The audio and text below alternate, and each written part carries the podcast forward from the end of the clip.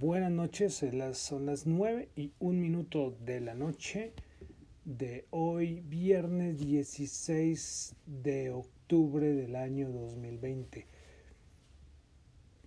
Mm, otra semanita que se nos va, volando, volando, volando. estas semanas pasan a un ritmo increíble, ¿no? Ya ya en menos de nada, ya en 15 días, ya en noviembre, tenemos elecciones presidenciales y ya a ver cómo nos va con este fin de año.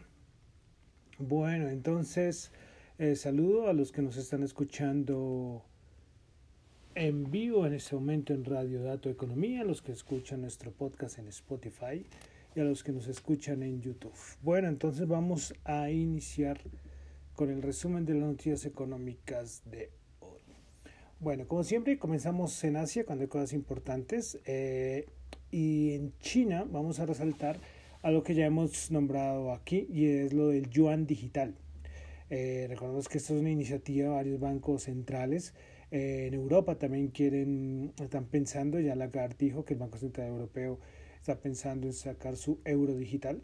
Pues este yuan digital ya salió, están en pruebas. Pues, entonces, ¿qué hicieron en China? Lo que hicieron en China fue regalar 1,28 millones de euros. En, bueno, lo estoy pasando a, euros, pero es un valor en yuanes que no tengo acá, pero es equivalente a 1,28 millones de euros y los regalaron entre 50 mil ciudadanos chinos. Eh, lo que hacen es que a cada ciudadano chino se les dio 200 yuanes, es decir, aproximadamente unos 23 dólares, 24 euros y la idea es que los gasten en sus compras en comercios y para hacer las pruebas. Entonces están en, probando a ver cómo les va para ya después seguir expandiéndolo a más personas. Muy interesante solo el yuan digital. Vemos que ya en Europa eh, Lagarde sí lo dijo, nosotros lo nombramos acá, que ellos están pensando en dar como un, no es sustituir al, al moneda en sí, sino como complementarlo. Muy interesante, muy interesante esto del yuan digital. Bueno, pasamos a Europa. Tuvimos inflación en la eurozona. El anterior había sido eh, menos 0,3% y fue, este fue, terminó en menos 0,3%. Sigue negativo, eso es cambio interanual. En el cambio mensual se esperaba 0,4% y, perdón, se esperaba 0,1, terminó 0,1, anterior había sido 0,4 menos 0,4%, entonces terminó en menos 0, en, perdón, en 0.1, pero no es, no es nada para acelerar, un poco mejor, pero nada para resaltar de la eurozona.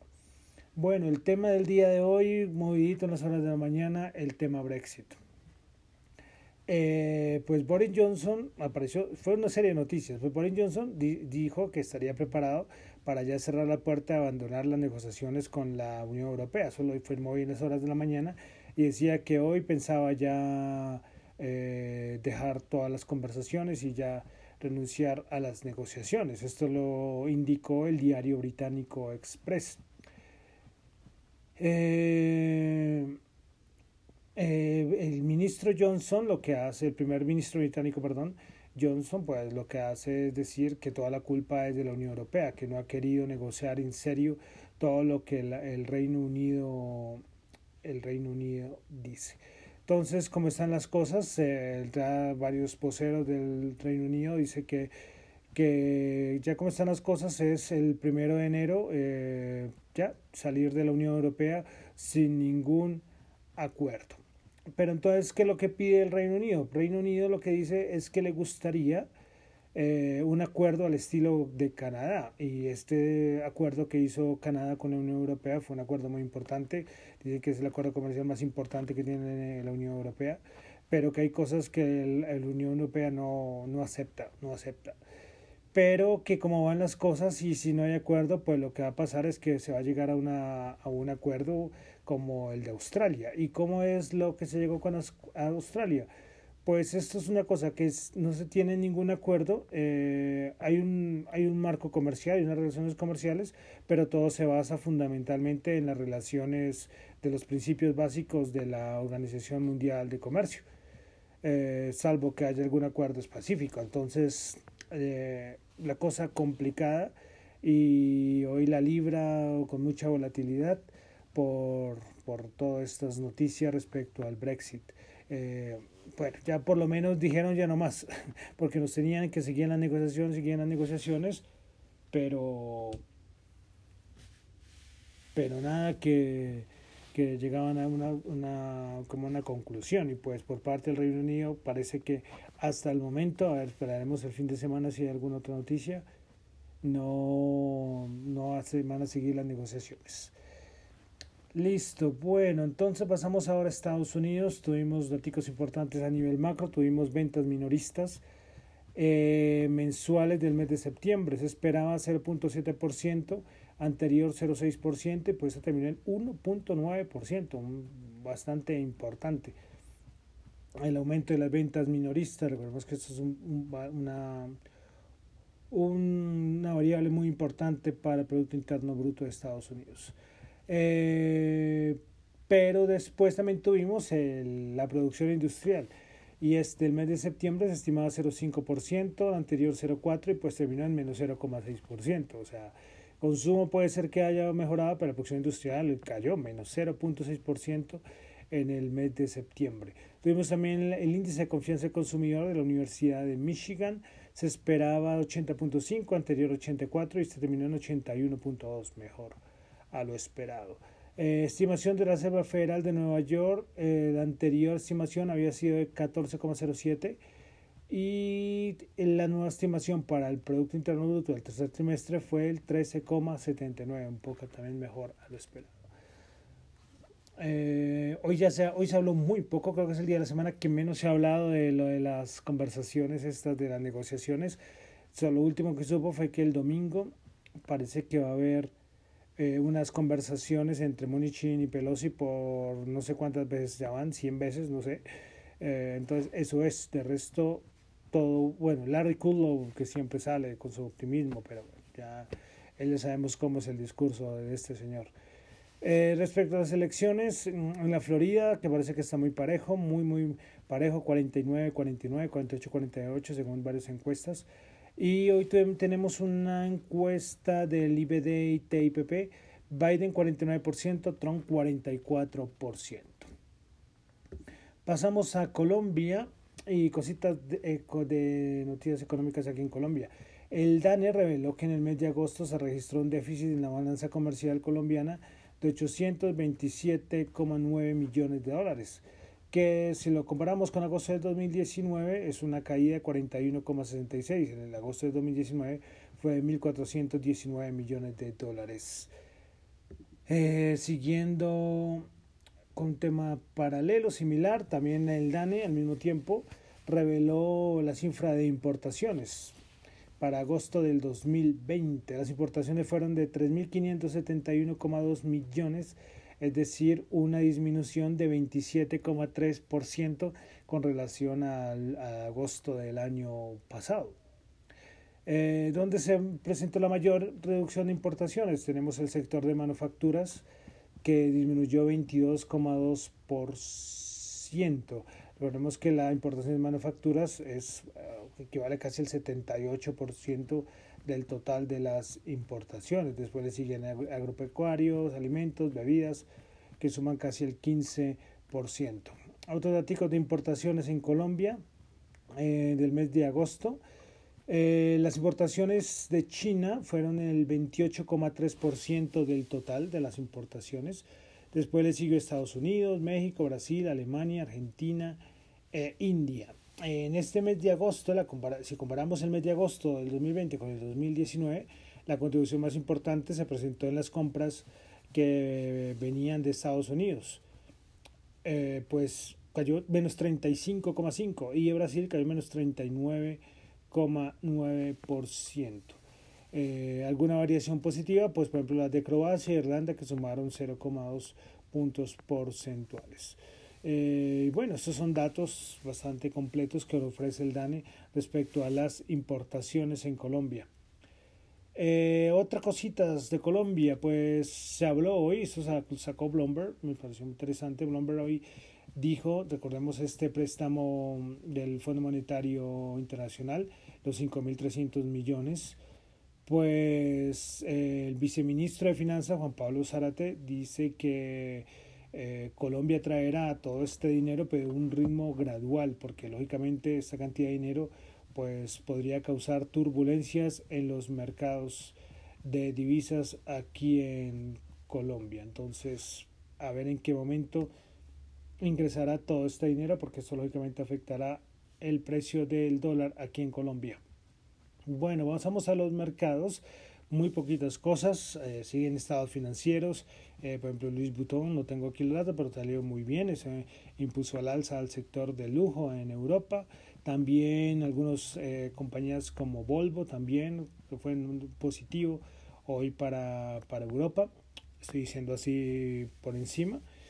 Eh, ¿Qué otras cositas? Por ejemplo, Boeing, hoy el Boeing Max, pues hoy Europa, el regulador de aviación de Europa dijo que el Boeing, el Boeing Max ha sido declarado seguro para volar en Europa.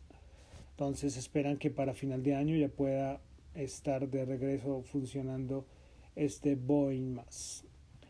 Eh, hoy el, el, City dijo que el Amazon Prime Day, que acaba de terminar hace unos par de días, pues podría excepcionar en datos a, a, comparación con los años anteriores, este, esta campaña que siempre hace Amazon todos los años. Pues yo sinceramente por ahí vi, pues sí había cosas interesantes. Eh, de pronto el problema es que como aquí, estamos, estamos aquí en Bogotá, somos colombianos, es diferente cuando haces el pago en, en, en, en dólares. No es lo mismo tener pagar algo a 2.800 a, o a 3.800. Casi una comparación de cuánto estaba el dólar antes. No, estoy diciendo, no, no sé cuánto estaba el dólar, no tengo el dato acá. Pero, pero en eso, eso cuesta, eso cuesta. Pero esperemos a ver, a ver cómo, cómo les van las cifras del Amazon Prime Day de este año. Eh, bueno, y para finalizar, antes de entrar ya a los indicadores, pues soy Mark Mobius, que es un inversor de vieja data y es fundador de Mobius Capital Partners, pues dijo algo que ya lo hemos repetido acá, lo han repetido en todo lado, pues que la bolsa podría ponerse nerviosa y él dice una fuerte caída si las elecciones presidenciales de Estados Unidos acaban con un resultado incierto. Hoy también, ¿quién fue el que dijo? No me acuerdo, no lo recuerdo, Dios. Hoy también dijo alguien que Trump podría, ojito, ojito, ojito, que, que no, esto no está nada fijo. Y el, el, lío es que recordemos que Donald Trump, pues es que él aclaró en el, ese, ese desastre debate que, que, tuvimos, él dijo que no podría aceptar la derrota fácilmente, una victoria muy cercana podría él pedir recuento de votos y bueno, todo esto y eso podría poner nervioso a los mercados. Eh, pues en encuestas Biden lleva más de unas encuestas sale con 8 puntos, 10 puntos, 11 puntos, pero la hora la verdad es el 3 de noviembre.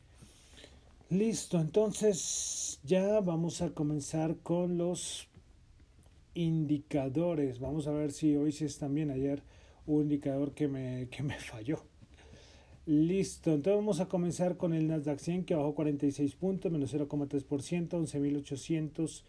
52. Principales ganadoras del Nasdaq 100. Zoom Video 4.2%, Autodex 3.1% y Regenerium Pharmaceutical 2.4%. Principales perdedoras Lamb Research menos 2.8%, DocuSign menos 2.4% y Kylea Corporation menos 2.2%. Pasamos ahora al SP500. El SP500 hoy subió 0.4 puntos, 0%. 3.483 principales ganadoras en el SP500, General, Electric 6.1, Allianz Data System 4.4 y Pfizer 3.8. Eh, bueno, de una vez digo lo de Pfizer, eh, que podría haberlo dicho al inicio, pero eh, sobre la, se sacó la noticia de que eh, podría ser que le autoricen la vacuna Pfizer en caso de urgencia. No es una cosa que van a distribuir a todo el mundo, sino que pronto puede ser que si hay un momento sí se complica la cosa, pues que empiezan a vacunar a todo el mundo. Esto fue hoy una, una noticia que salió, pero, pero no, no la di al principio, pero, pero la comento. Eh, también principales perdedoras, eh, Hunt menos 9.7, eh, es, es Lumberger menos 8.8 y Halliburton menos 6.2%. Bueno, vamos al Dow Jones, subió 112 puntos, 0.3%, 28.606. Principales ganadores del día, Pfizer 3.8, Caterpillar 2.2 y Raytheon Technology 2%. Principales perdedores, Apple menos 1.4, Goldman Sachs menos 1.1 y ExxonMobil menos 1%. Pasamos a la Bolsa de Valores de Colombia. Eh, todas las comisionistas, y lo ven en todas las, en todas las cuentas de Twitter, en los de las comisionistas hablando sobre el rebalanceo que se viene del, del Colcap, todo el mundo coloca que lo más posible es que entre Terpel. Eh, lo más posible es que entre Terpel, todo el mundo esperando todavía qué va a pasar con Cemex, recordemos la OPA de Cemex, pues eso todavía no, no, no se sabe nada. Y bueno, todos los que les gusta, he dicho lo de los rebalanceos, eh, los que están pendientes. Bueno, pasamos entonces el Colcap, les decía, subió 5 puntos, 0.4%, 1171. Principales ganadoras con concreto 2.7%, preferencial de vivienda, eh, perdón, con concreto 2.7%, preferencial de vivienda 1.6% y Terpel 1.5%. Principales perdedoras Tecnoglass menos 3.8%, preferencial Grupo Sura menos 2% y Grupo Al Ordinaria menos 1.9%. Pasamos al petróleo, 47 bajó 0,2. Brain 42.8 bajó 0,2. Semanita movidita para el, para el petróleo. Eh, recordemos que no lo nombré, pero bueno, ya lo he dicho estos días, lo del COVID en Europa, ya lo que queda en Bélgica, en, en Holanda también ya 8.000 casos, en Italia 10.000 casos, bueno, súper dura la situación en, en Europa. Eh, bueno, entonces WTI 47 bajó 0.2, Brent 42.8 bajó 0.2. Pasamos al oro 1902 bajó 10, terminó por los 1900. Bitcoin 11.332 bajó 172. Hoy el Bitcoin tuvo una caída, no sé si fue hoy en las horas de mañana o hoy en las horas de la noche, porque hay un exchange muy importante que se llama OKEX, este es asiático, y salió que iba a a prohibir o a congelar todos los retiros, que por un asunto de un empleado, bueno, eso fue una noticia que generó eh, pánico en el mercado de las criptomonedas, pero, pero al final parece que solamente no hubo nada, que era una cosa que tenían que hacer, pero creo que ya no, eso lo solucionaron, creo, es el último que supe. Bueno, entonces Bitcoin hoy 11.332 bajo 172. Y para finalizar, eh, la tasa representativa del mercado para este sábado y domingo, 3.846, bajó 8 pesos. Bueno, entonces con esto terminamos por la noche de hoy, por esta semana, el resumen de las noticias económicas del día. Recuerden que esto no es ninguna recomendación de inversión, esto es análisis y opiniones, opiniones personales. Bueno, mi nombre es John Torres, me encuentran en Twitter en la cuenta arroba John Chu y en la cuenta de arroba Dato Economía. Muchísimas gracias.